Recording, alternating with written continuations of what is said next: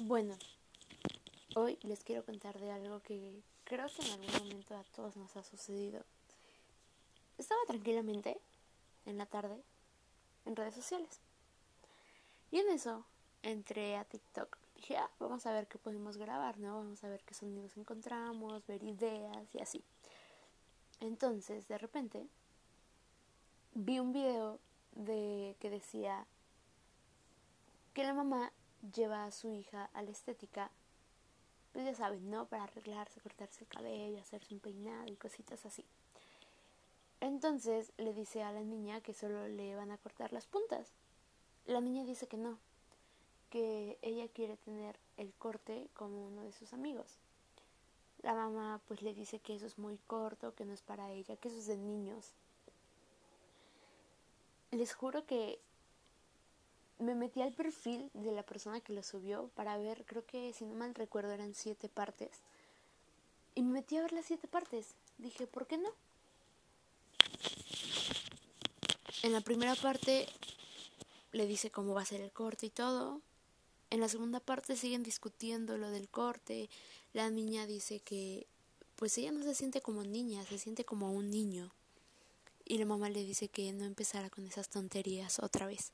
La gente que estaba ahí solo observaba y escuchaba la situación, pero nadie fue para pararse y decirle algo a la mamá. Habían dos personas que hablaban entre ellas. Y una dijo que le daba pena a la niña. Y la señora le preguntó, ¿y la mamá? No, la niña. Fue como la única interacción que hubo de ahí en fuera, todo el mundo se quedaba como pensando, observando, escuchando, no sé. Así me voy viendo cada parte y llega una en la que la niña le vuelve a repetir que no se identifica como niña, que ella quiere ser un niño, que se siente como un niño. En la última parte de todo esto sale ya la persona que estaba haciendo el experimento social y le pregunta como a las dos personas como más cercanas de todo esto que qué pensaban.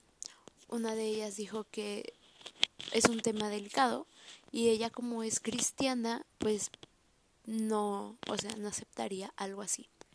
La pues se podría decir que como investigadora le diría que si ella pudiera irse por una sola opción, ¿cuál sería?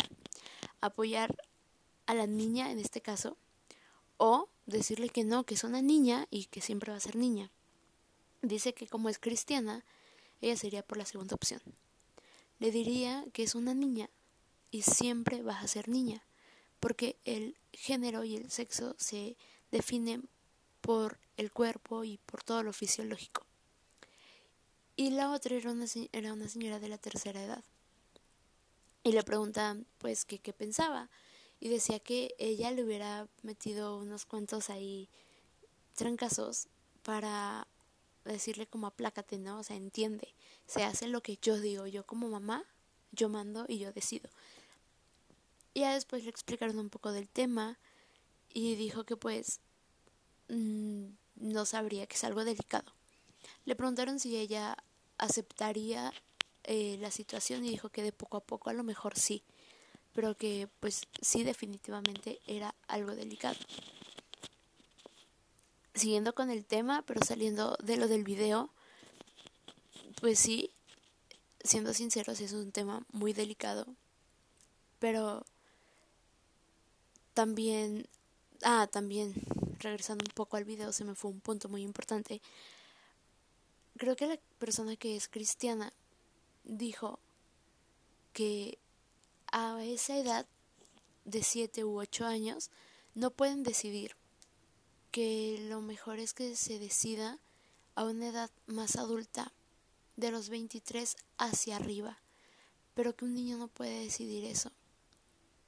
Yo opino que sí pueden decidir, porque creo que desde pequeños no nos sentimos cómodos con muchas cosas, inclusive nuestro cuerpo.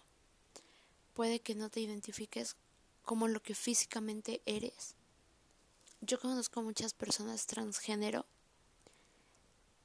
que realmente ahorita se ven súper cómodas con lo que son, se ven plenas, no sé, tienen como esta luz y este brillo único que todos tenemos, pero que algunos ese brillo se opaca por inseguridades, porque no nos sentimos cómodos, por muchas razones.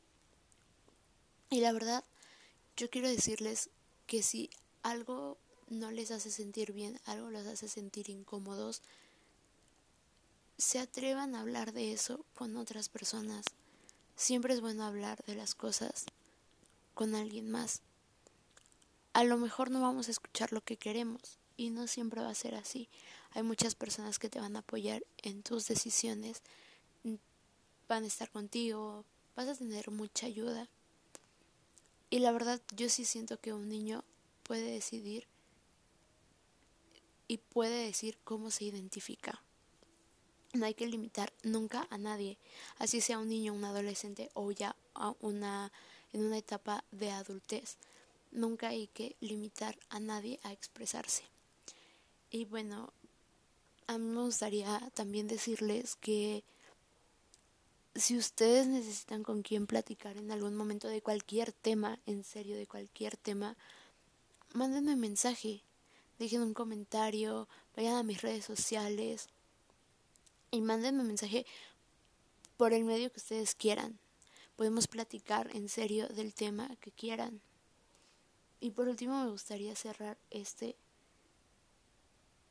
día con otra cosa muy importante y con un icono hablando de las personas transgénero que siento que ha hecho mucho, que es Victoria Volkova su historia también es muy fuerte. Ahorita eh, se mira como si ella no tuviera problemas, pero no, eh, y Elvira también.